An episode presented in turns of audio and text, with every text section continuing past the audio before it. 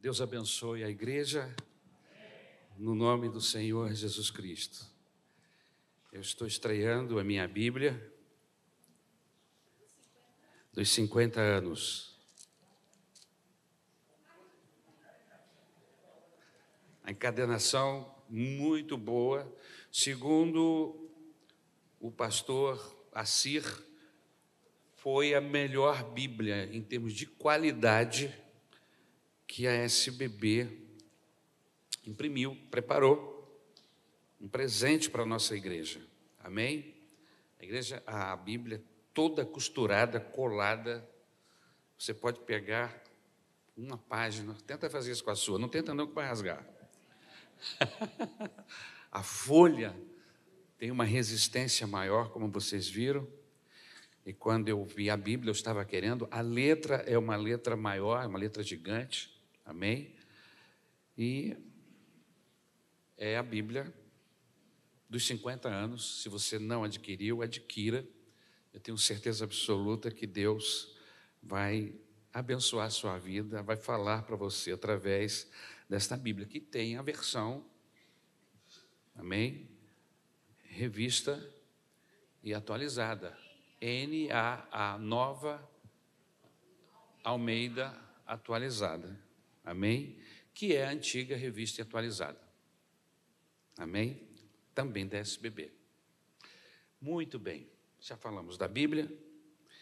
Eu quero convidar você então para abrir a sua Bíblia no Salmo de número 128. Salmo de número 128. Bíblia nova, a gente já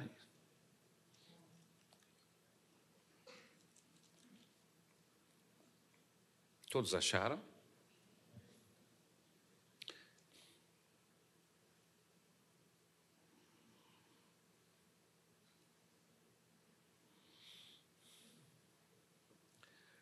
Salmo 128. Bem-aventurado aquele que teme o Senhor e anda nos seus caminhos. Você comerá do fruto do seu trabalho será feliz e tudo irá bem com você. Sua esposa, no interior de sua casa, será como a videira frutífera. Seus filhos serão como rebentos da oliveira ao redor da sua mesa. Eis como será abençoado o homem que teme o Senhor. Que o Senhor o abençoe desde Sião, para que você veja a prosperidade de Jerusalém durante todos os dias da sua vida. Amém? Jesus, muito obrigado pela oportunidade que nós temos de poder pregar a tua palavra, meditarmos na tua palavra. Ajuda-nos para que possamos compreendê-la nos dá entendimento, Jesus, para que entendendo possamos aplicar em nossas vidas, no nosso dia a dia, de maneira, Jesus, que as pessoas que estão ao nosso redor possam perceber a diferença, a forma como falamos, a maneira como agimos, tudo muda a partir do momento que começamos a viver a tua palavra na prática. Rogamos a tua ajuda esta noite pedimos o teu entendimento sobre aqueles que me ouvem. Senhor, me dê uma mente que o teu espírito possa fluir, de forma, Jesus amado, que esta mensagem possa ficar clara aos ouvidos de todos que a ouvirem. É o que nós te rogamos no nome de Jesus. Amém. O tema da mensagem é a família harmônica, Salmo 128. Quando a gente fala de harmonia, a gente tem uma ideia de concordância, de concórdia, de suavidade, de acordo, de paz. de amizade. Uma família tem harmonia é uma família que tem todas essas coisas que eu acabei de falar. Deixe-me trazer um exemplo para que você possa entender aonde eu quero chegar. Quando vamos a um teatro ouvir uma orquestra, e esta orquestra é bem afinada, e a gente tem bom ouvido, não é? tem um ouvido, um ouvido educado para ouvir uma orquestra, a gente consegue perceber a harmonia dos naipes, dos instrumentos. E é gostoso demais quando você percebe isso, né? Dentro da música, muito bem trabalhada, a orquestra vai de um lado para outro e você se deixa levar pela harmonia, pela beleza daquilo que você está ouvindo. Uma família harmônica é como uma orquestra que está tocando, aonde os instrumentos de forma harmoniosa atuam juntos, ou mesmo que solando, fazendo um solo, atuando separadamente, mas fazem parte do, do todo. É assim que funciona uma família em harmonia. O texto que nós acabamos de ler é um tipo de uma família que está em harmonia. E porque está em harmonia, se torna bem-aventurada. Primeiro, porque teme ao Senhor. E porque teme ao Senhor, anda em seus caminhos. E porque anda nos caminhos do Senhor, ele come do fruto do seu trabalho. Tudo que ele coloca às suas mãos, Deus prospera, é abençoado. E o texto ainda diz que ele será feliz, comerá do fruto do seu trabalho, será feliz e tudo irá bem com você. Então veja que o texto nos dá uma fotografia de uma de uma família que está em harmonia, que está bem. E aí ele começa a falar da esposa no interior da casa, que é como uma árvore, como uma videira frutífera. E ele fala dos filhos, que são como rebentos né, no interior da, é, é, são como rebentos da oliveira ao redor da sua mesa. Eis como será abençoado o homem que teme ao Senhor. Que o Senhor o abençoe em Sião. Então, nós vemos aqui neste texto, no Salmo de número 128, uma fotografia, uma imagem de uma família abençoada por Deus. A pergunta que eu quero fazer é a seguinte: você percebe harmonia na sua família? Sua fa família é harmônica? As coisas acontecem, conforme nós acabamos de falar, com suavidade. Existe acordo entre você e a sua esposa, entre você e os seus filhos. Na sua casa existe paz. Puxa, pastor, o senhor está falando para pessoas da igreja. Sim, mas justamente porque eu sei, eu estou falando para pessoas igreja, e eu sei que casa de crente é complicado. Tudo isso que eu estou falando aqui é o que deveria acontecer, é o que deveria ser, mas infelizmente, nós estamos em um processo de aperfeiçoamento, estamos em um processo de transformação constante, e é possível que em muitas famílias esses componentes, esta família, não tenha alcançado ainda essa condição, esse patamar de harmonia. E quando a família está em ação, é como uma orquestra desafinada.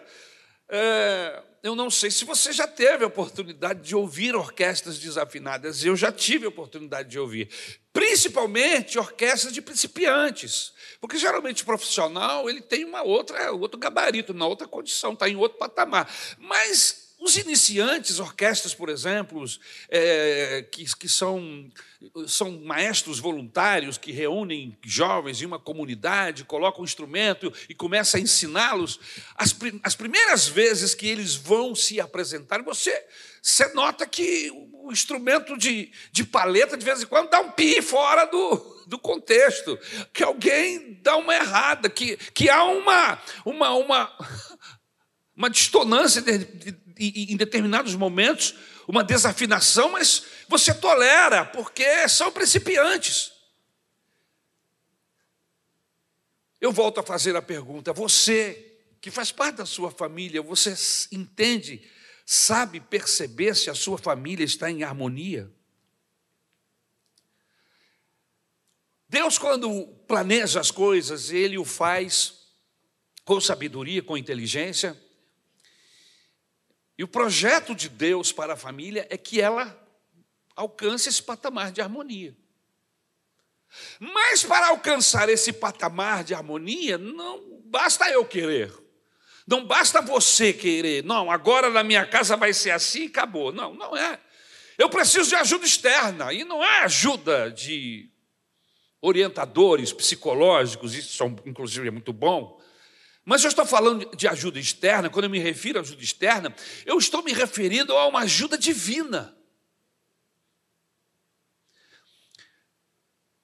Porque por mais que a psicologia, a psiquiatria e a medicina tente me ajudar, remédios não podem transformar o meu caráter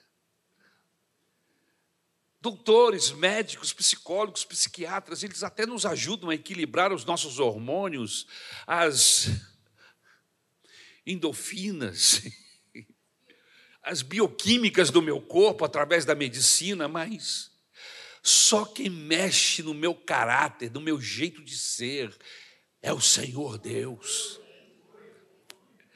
Por isso que o texto começa colocando, dando ênfase, dizendo que bem-aventurado é aquele que teme ao Senhor. Temer ao Senhor aí nesta questão é fundamental. Andar nos caminhos, porque teme anda nos caminhos, é fundamental. Então eu preciso de uma visitação do Senhor na minha vida, na vida da minha esposa, constante. Constantemente, não foi eu aprendi agora, não, é constantemente. Domínio próprio. Dominar as minhas ações, as minhas falas. O meu lidar, a maneira como lido com os meus filhos, enfim, com a minha família. Deus, quando planejou o universo, e você olha para o universo, você vê harmonia. Não é? Cada estrela, cada planeta, a ordem do universo de uma forma geral, do cosmos, é fantástica. Nós, na nossa correria diária, nós não temos tempo nem para ver e estudar sobre o assunto. Mas é fantástico o show que o universo nos dá todas as noites. Aqui estamos no meio da cidade e as luzes acabam ofuscando o brilho das estrelas, mas se você for para um lugar, para um sítio, para uma fazenda, para uma serra, e começar a olhar para o céu, você vai ver a grandeza, a harmonia do universo. Está tudo funcionando de acordo com a, da maneira, da forma como o Senhor planejou. Deus não planejou que a sua família fracassasse. Não, não é do planejamento de Deus o fracasso da família. O planejamento de Deus é que a sua família seja uma bênção, seja um sucesso. Mas não depende só do querer de Deus, é preciso abrir a porta e convidar Deus para que Ele tenha ações dentro da minha casa. O texto bíblico diz que, que Deus bate na porta, Jesus diz: Estou à porta e bato. Alguém tem que abrir essa porta, porque se a porta não for aberta, eu não posso entrar. E se eu não entrar, eu não posso fazer as modificações, as transformações que você precisa. Então a ideia é: você ouviu o toque, a porta batendo, e sabe que é Jesus, abra a porta e deixe ele entrar. Aleluia. A Bíblia diz que Deus, quando criou todas as coisas, ele viu que era bom. Interessante esse texto lá em Gênesis. Quando ele fez tudo que terminou, ele disse: Poxa, eu fiz um bom trabalho. Achou um bom trabalho que fez. Muito bom. E aí foi descansar. Isso nos lembra a importância conjugal, sexual e espiritual da família. Mas, infelizmente, quando olhamos para a família, percebemos que a mesma está em desarmonia. A família está em desarmonia, ela está desafinada, ela está em crise. A família contratual está em processo de desintegração, de deuteorização. Está se deteriorando. As tempestades facilmente assolam e destroem as famílias, porque elas não têm preparos para resistir às circunstâncias da vida. Fazendo um paralelo com os furacões, as adversidades do tempo, agora, no mês de setembro, outubro e novembro, é o momento das tempestades lá na, no Mar do Caribe, América Central, sul dos Estados Unidos, aquela região ali é varrida todos os anos, nesse período, por inúmeras tempestades, furacões. E você já deve ter visto cidades inteiras que estão à beira-mar se preparando, colocando madeiras nas vidraças, nas janelas, e quando a coisa é muito difícil, o que, que eles fazem? Fecham a casa e, ó, perna para que te quero, se mandam. Para resguardar a, sua, a integridade da família, da, das pessoas que vivem naquelas residências. Mas quando não, eles se preparam. O problema é que as famílias não se preparam para as tempestades. E toda hora você tem que ir no brejo buscar a vaca. A pobre da vaca se atola toda semana. E lá vai você no brejo, buscar nada, traz de volta. Daqui a pouquinho vem outra, volta de novo para o brejo. É um ditado popular, vocês me entendem. Nós não encontramos ajudas da, da sociedade para abençoar a família. Nenhum segmento da sociedade tem sido tão afetado, tão atingido como a família. Os formadores de opinião, eles estão sempre mostrando através da mídia e de uma forma sutil uma imagem negativa da família. Nos filmes e séries que nós assistimos, o casamento aparece como um projeto falido, como um submarino que foi feito para afundar. E isso não é verdade.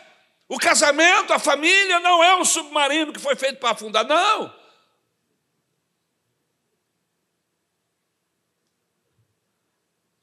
Como a família pode alcançar essa harmonia, pastor?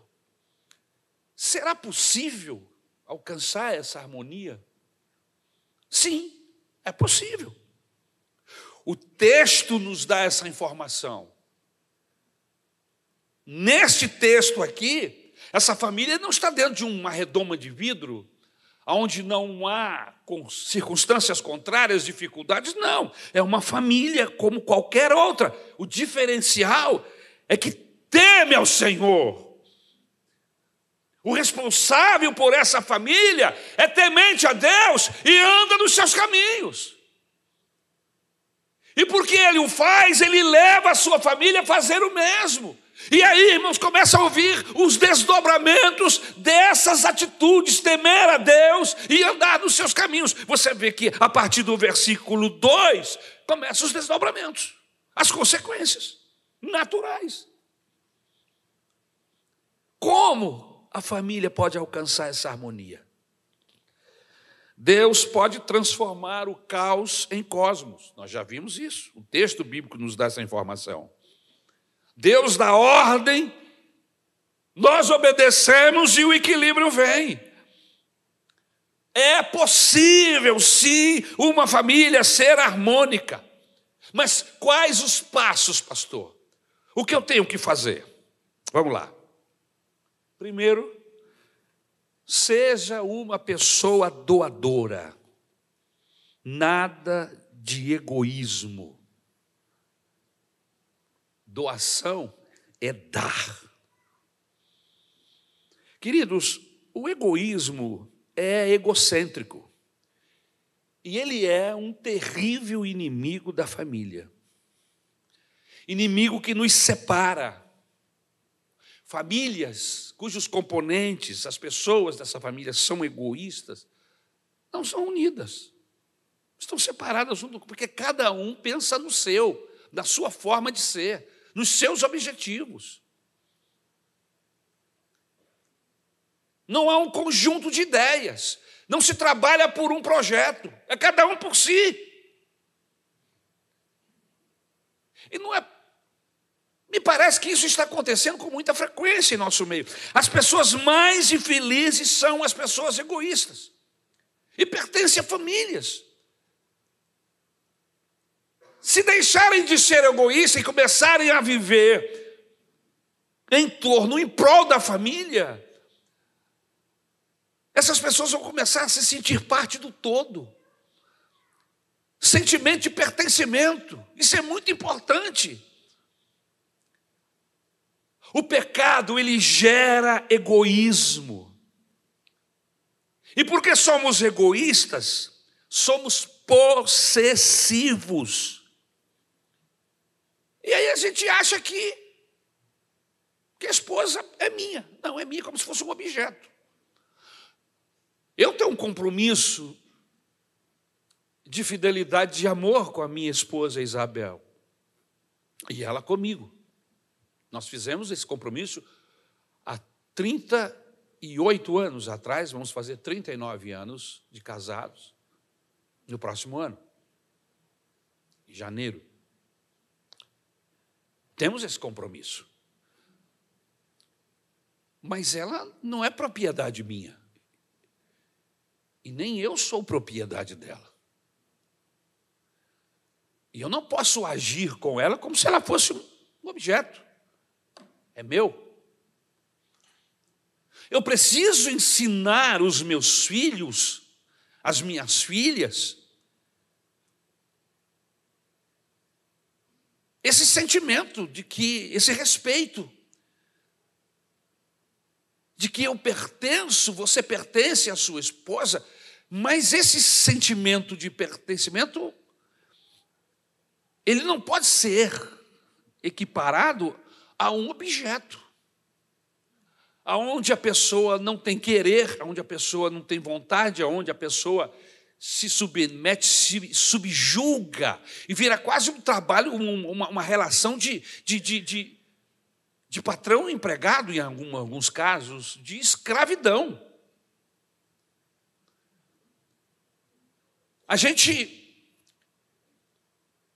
começa a tratar o cônjuge começamos a tratar as pessoas da nossa família como se elas fossem coisas.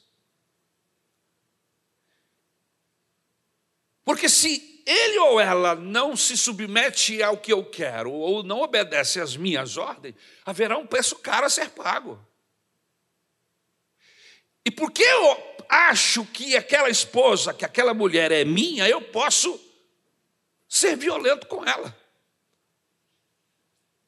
Eu posso, posso manobrar com ela, ou ela manobrar com ele. Por causa desse sentimento de, do, do meu, é meu.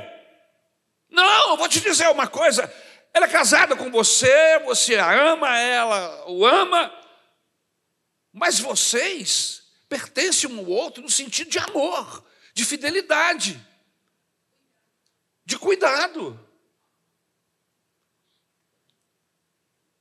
Ela não é sua, você não pagou preço por ela nenhuma. Ela é de Deus. E você também, espero. Somos todos filhos de Deus. Se tem algum dono aí, esse dono é o Senhor que nos, nos deu o fôlego de vida, que é o nosso Senhor. Mas a gente dá lugar ao pecado e o pecado gera o egoísmo. Quando eu falei de doação, irmãos, doação é a disposição de tornar os outros felizes. Isso é doação. Você tem esse sentimento no coração? Eu aprendi, estou aprendendo. Eu achei interessante essa frase. Doação é a disposição de tornar os outros felizes. Eu fiz uma promessa a Deus e à minha esposa de fazê-la feliz. E da mesma forma, ela fez a mim e pediu a ajuda de Deus, e nós estamos vivendo. E eu estou nessa luta, 38 anos. Eu acho que eu estou conseguindo, ela não foi embora ainda.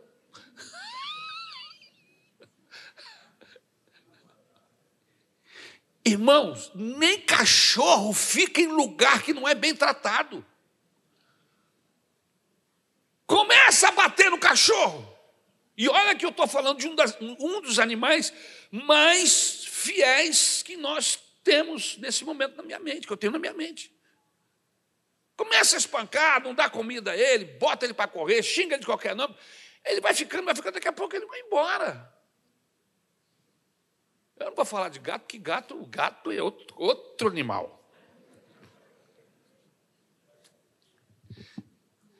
Gato, o dono muda, ele fica na casa, porque ele gosta da casa, entendeu? Tem nada a ver com o dono.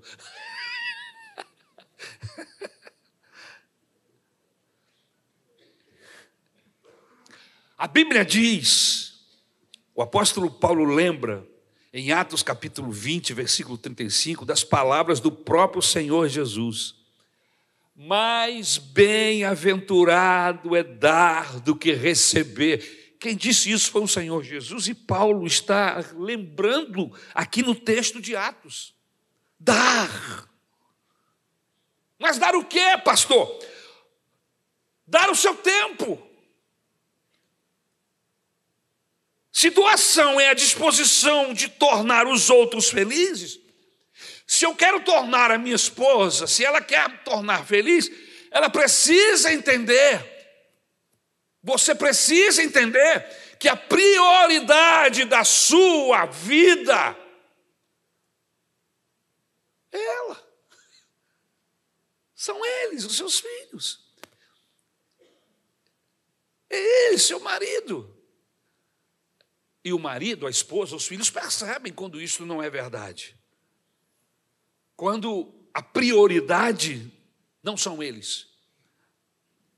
Então, doe o seu tempo em forma de atenção,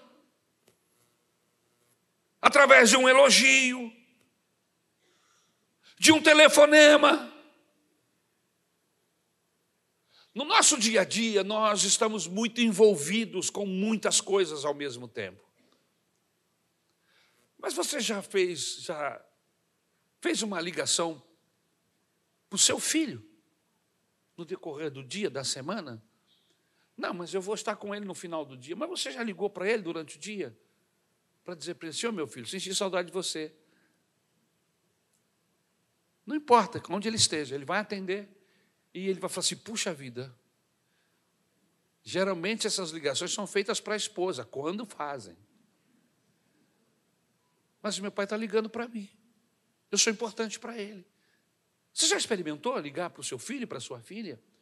Você tem o bom hábito de ligar para o seu cônjuge no decorrer do dia, em um momento que não vai atrapalhar, porque de repente ela está envolvida em um trabalho, ele está envolvido no trabalho, e você vai dizer rapidinho, só para dizer uma coisa para você.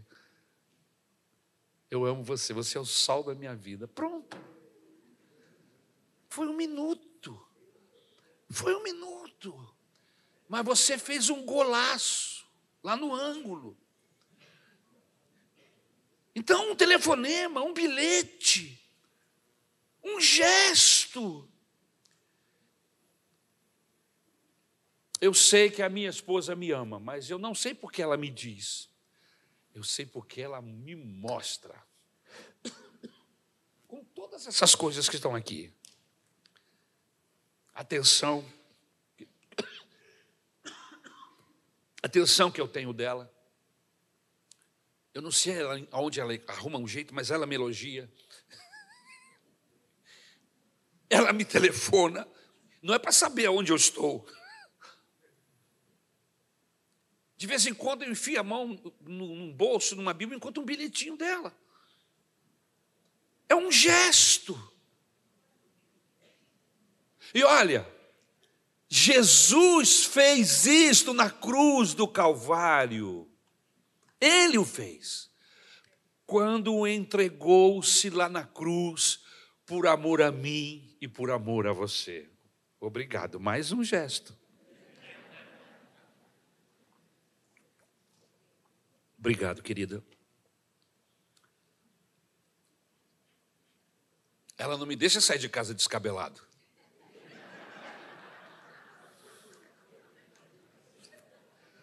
Você está rindo? Mas o pouco que tenho, às vezes, fica tudo enrolado. Ela está arrumando minha roupa. Está sempre puxando aqui. Tem um negócio aí na sua boca. Está sempre cuidando de mim.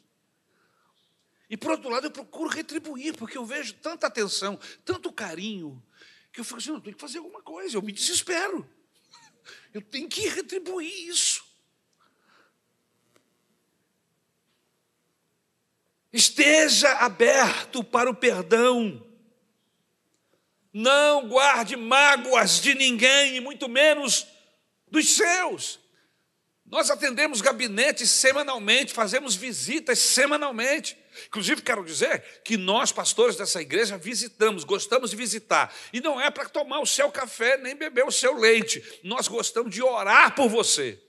Nós queremos orar por você. Se tiver um café, a gente toma. Se tiver alguma coisa para comer, a gente come. Mas o alvo não é esse. Nós vamos orar por você. Amém? Por isso, entre em contato com a secretária da igreja assim: eu quero receber uma visita do pastor. Ela vai te dizer os dias, os horários, e a gente vai dar um jeito de passar lá para orar por você, para abençoar a sua vida. Fecha parênteses, volta para cá. Nós recebemos pessoas extremamente magoadas, feridas, pessoas que estavam apaixonadas, e você sabe que uma pessoa apaixonada, uma pessoa que ama, se tem alguém que pode feri-la mortalmente, é o alvo do seu amor. No caso, o seu marido, no caso, a esposa. Você pode ferir a sua esposa gravemente com a sua uma palavra, com uma atitude. Nós temos ouvido dezenas ao longo desse tempo, centenas, milhares. Você diz, é pouco, é muita coisa, pastor, milhares. Não é, é, não é não. Nós atendemos aqui anualmente centenas de pessoas no gabinete, juntando minha, o que eu atendo, o que a Isabel atende, o que o pastor Rodrigo atende. Centenas de pessoas. Num período de três anos, passa de mil atendimentos, passa-se de, de, de, de mil envolvendo gente que a gente visita, pessoas, famílias que nós visitamos, pessoas que atendemos no gabinete, enfim. E a gente ouve. Ah, pastor, eu estou muito magoada. Eu falei, uma magoada com Com o meu marido. Com a minha esposa. Converse com a sua esposa. Você tem magoado a sua esposa? Você tem magoado o seu marido? Converse com ela. Busque tempo para um diálogo. Não é DR, é DR que fala, né? Discutir relação, não é isso. É conversa de de amigos que vivem juntos, que querem se acertar, se equalizar, se ajustar. Não é cobrança, mas buscar o tempo. Esse tempo pode ser dentro da sua casa, pode ser em uma ida ao Habib's, que é o lugar mais barato para você comer alguma coisa diferente. Pelo menos era, não sei se continua sendo.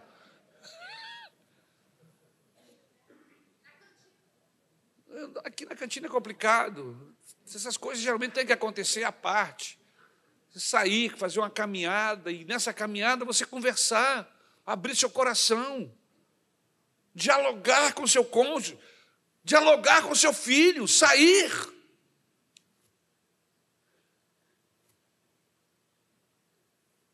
O, o, meu filho tem um hábito muito interessante que ele aprendeu em casa. Ele tem três filhas, mas ele sai em dias diferentes com cada uma delas. Interessante esse procedimento. E ele sai com uma e as não, já sai com você. Tem o dia da mais velha, tem o dia do meio, tem o dia da pequenininha. Só ele. Atenção exclusiva. Você já fez isso? Isso é interessante. Você dá atenção exclusiva para cada um dos seus filhos. Nós aprendemos isso quando nós lemos a história. Deixa-me vir a mente aqui agora. Da mãe. Ah, meu Deus, me fugi. John, John Wesley. Susana Wesley, obrigado. Ela tinha muitos filhos. 19 filhos, segundo o meu ponto.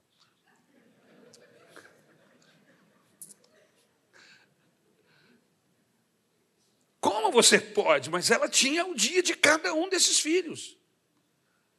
Onde ela conversava, onde ela orava por eles.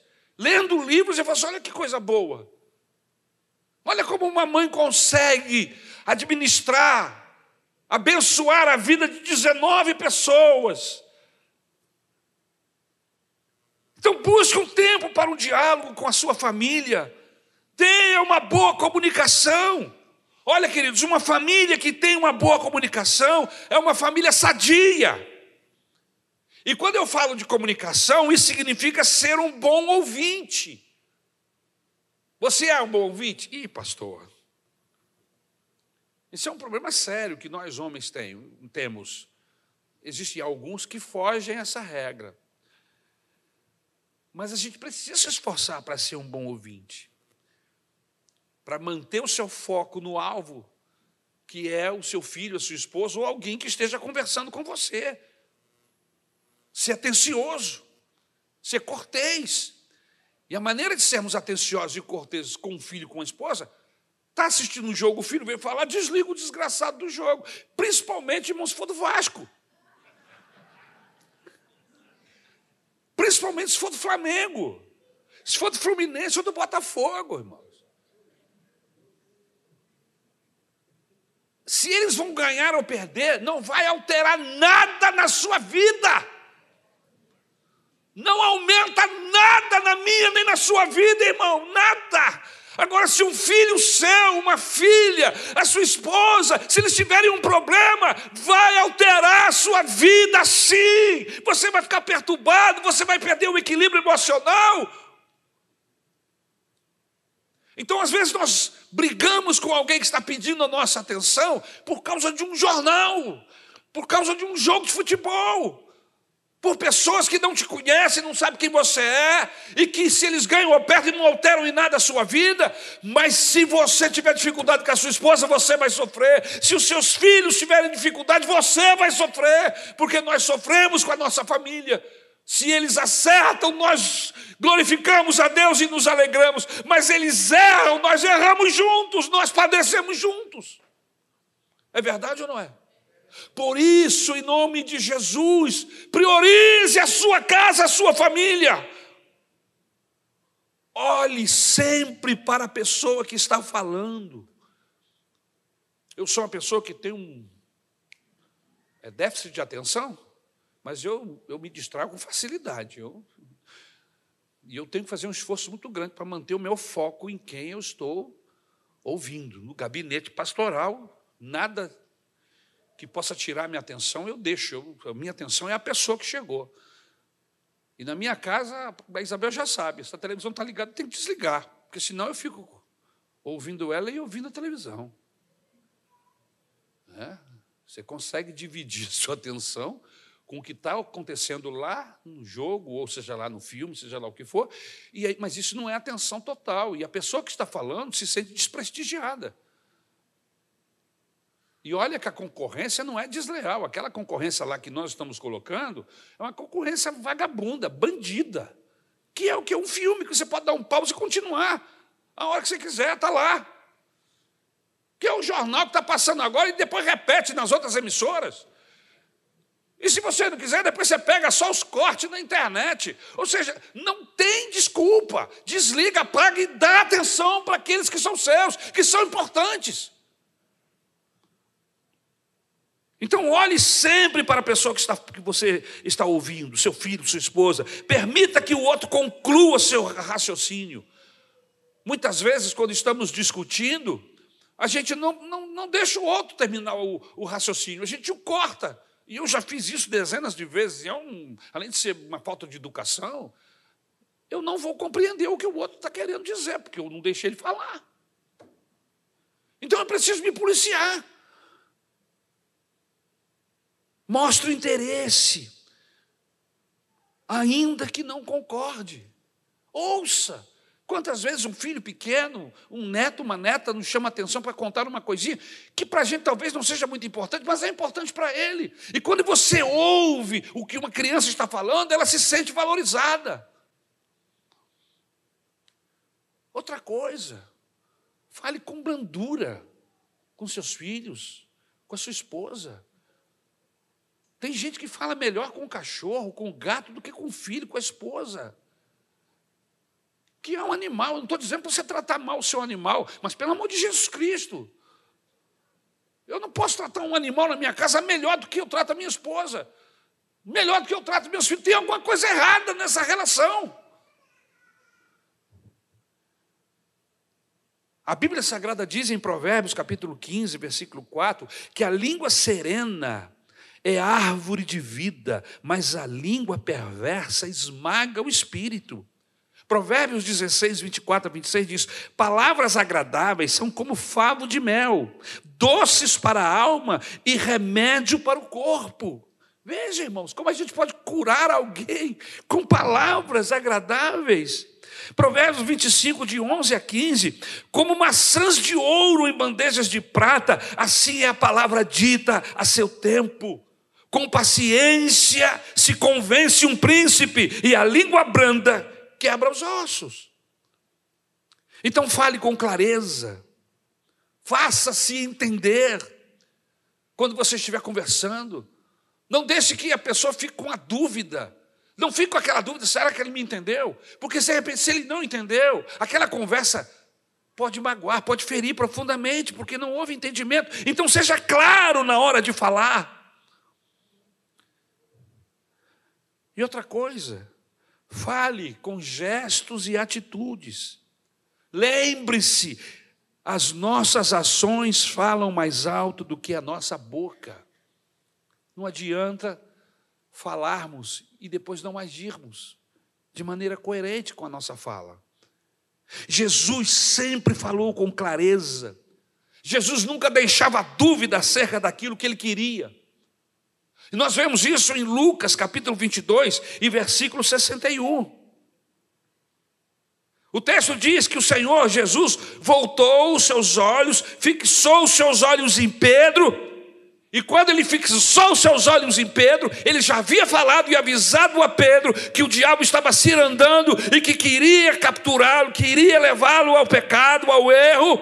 E ele garantiu que não. Pedro disse: Não, o senhor pode ficar tranquilo, porque eu sou cabra macho e eu não te negarei, eu estou contigo para tudo. E o Senhor Jesus disse: Não, Pedro, não é assim, você não está entendendo.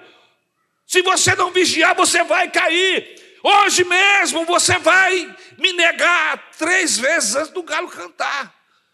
E Pedro está lá. Jesus está preso, acorrentado, amarrado.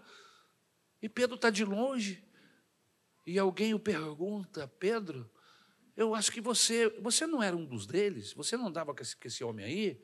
E Pedro disse, não, o que, que é isso, cara? Você está me, tá me tirando? Eu, hein, cara, sai fora. Ele saiu dali e foi para outro lugar. Lá no outro lugar fizeram a mesma pergunta. Oh, rapaz, eu acho que eu já te vi junto com, com Jesus. Que é isso, rapaz?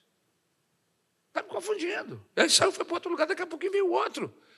E o Pedro repete a mesma coisa. E a hora que ele crava as três negações, o galo canta. E quando o galo canta, ele olha para Jesus. E quando Jesus olha para ele, Jesus diz: Olha, eu te avisei. Ele comunica isso nos olhos. E o texto diz que Pedro se lembrou da palavra do Senhor, como lhe tinha dito: Hoje, antes que o galo cante, você me negará três vezes. Então seja claro na sua comunicação.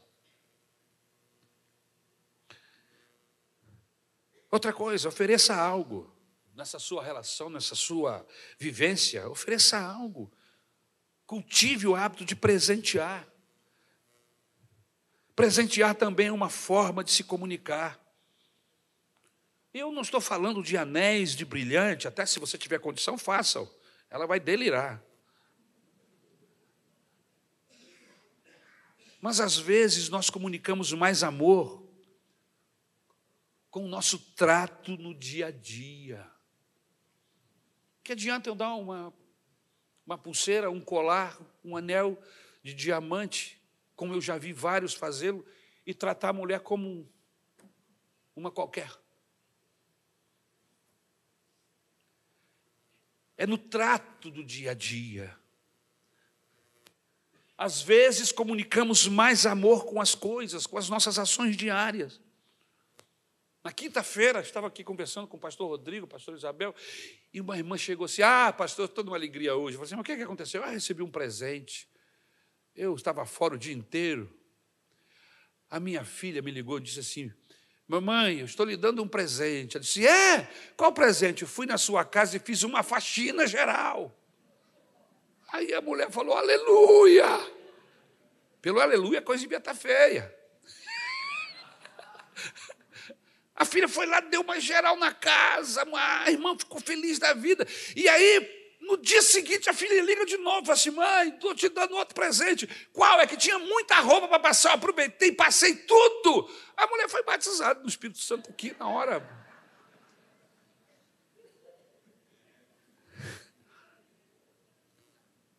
São gestos.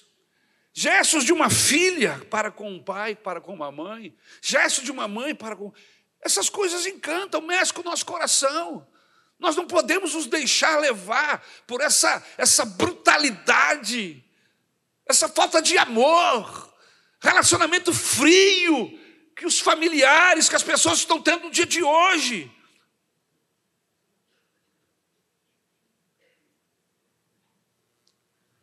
Outra coisa, use suas mãos para fazer carinho. Mãos não foram feitas para bater, para dar na cara de ninguém, irmãos. Mãos foram feitas para acariciar, para abençoar. Nós estamos trocando as coisas. Jesus sempre tocava nas pessoas, não importando o seu estado. Em Marcos capítulo 1 e versículo 41, um leproso se apresenta a ele.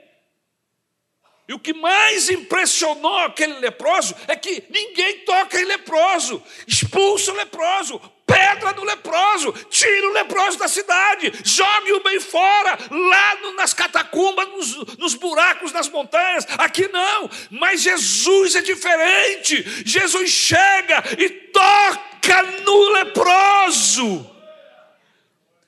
Se ele não curasse a lepra daquele homem, aquele homem já estaria com o seu íntimo, com o seu emocional em alta. Por quê?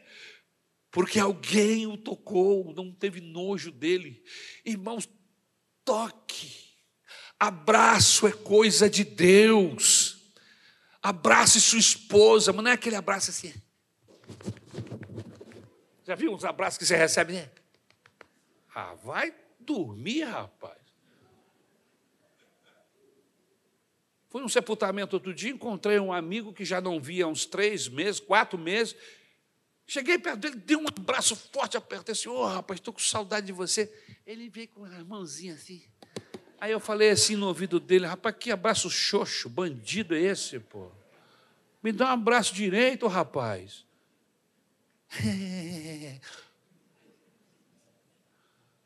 Você já abraçou seu filho, sua filha? Abrace, abraçar é coisa de Deus. Cruzou com ele no, no corredor, aproveita e dá um abraço. É seu filho, seu sangue, é sua mãe, é seu pai. Aquele abraço vai fazer diferença no dia.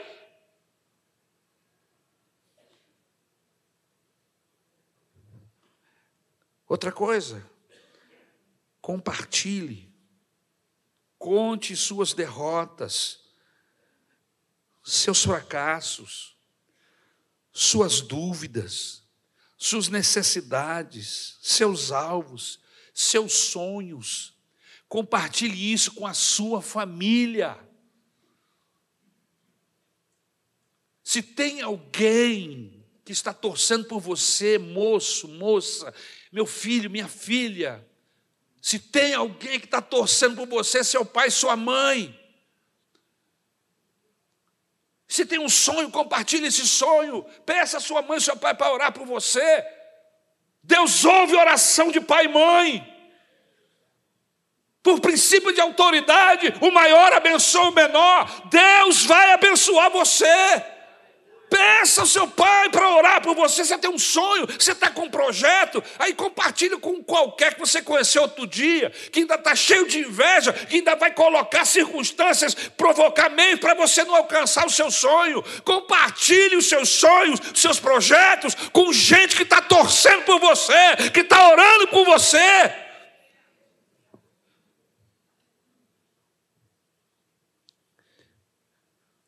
Falando nisso, você sabe qual é o sonho da sua esposa?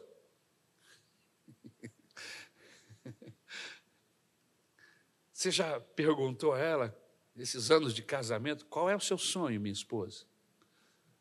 Você já sabe? De repente é um sonho que você pode ajudar. Que você pode.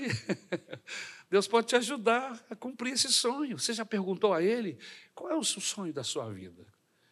Irmãos, viver a dois Andar junto é isso. Isso é casamento. Se essas coisas não estão acontecendo, tem alguma coisa errada nessa relação. Outra coisa, quarto lugar, ache tempo para oração. Eu coloquei aqui em quarto, mas esse ponto aqui podia estar lá no primeiro. Ache tempo para oração. Você tem hábito de orar, de se ajoelhar com a sua esposa? Se não tem, crie esse hábito. Você tem hábito de orar pelo menos umas ou duas vezes, a correria da semana, horários diferentes de trabalho, de estudo, essas coisas todas são complicadoras. Mas eu tenho certeza que tem um dia, dois na semana, que se você falar assim, olha, estamos juntos, vamos aproveitar, vamos fazer uma oração juntos. Ore pelo seu marido, ore pelo seu... Escute a sua esposa orando por você. Peça o seu filho para orar por você. Promova um momento de oração, de comunhão com Deus, junto com a sua família. Essas coisas vão, vão trazer fortaleza para a sua casa. Leve a sua família para o jardim da oração. Ensine os seus filhos a orarem todos os dias, não apenas na hora das refeições, mas também diante de toda e qualquer adversidade. Ensine-os a serem agradecidos a Deus em oração. Ore com seu cônjuge. Escolha o momento em que vocês dediquem tempo juntos em oração. Mesmo que isso seja de noite, na hora de deitar. Pegue na mão dela, dobre os seus joelhos. Que é um outro hábito que a igreja de hoje está deixando de lado o hábito de se ajoelhar diante do Senhor. Irmãos, oração de pé Deus ouve, mas quando eu me ajoelho é diferente. Eu estou dizendo para Deus: Deus, agora é contigo.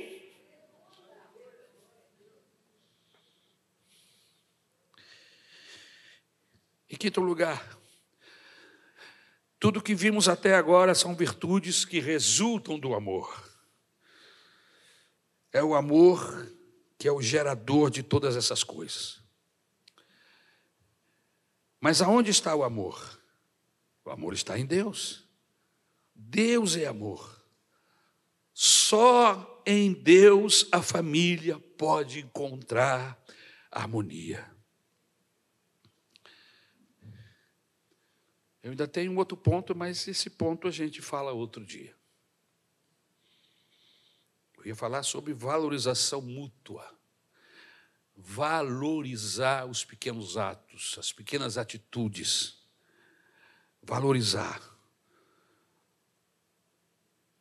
Valorizar é sobre saber aproveitar a companhia dos outros, reconhecer as qualidades do outro e não diminuí-lo. Isso é a valorização. Mas esse assunto a gente vai trabalhar outro dia. Eu quero orar por você e quero que você ore por mim. Porque eu não estou aqui como um professor, como alguém que já alcançou o mestrado, não. Eu estou aqui como alguém que luta todos os dias, assim como você, para vencer o meu eu, o meu egoísmo, tirar do meu coração as malignidades, me converter a Jesus todos os dias, porque eu entendi que quanto eu e a minha esposa entendemos, quanto mais convertido eu for a Jesus, melhor esposo serei, melhor esposa ela será, melhor, melhor filho serei, melhores filhos seremos, melhores pais seremos. O segredo está aqui no Salmo. E eu vou terminar da forma como comecei. Bem-aventurado é aquele que teme o Senhor e anda nos seus caminhos. Andar com Deus, temer a Deus, é o segredo para a família próspera, para a família abençoada e equilibrada.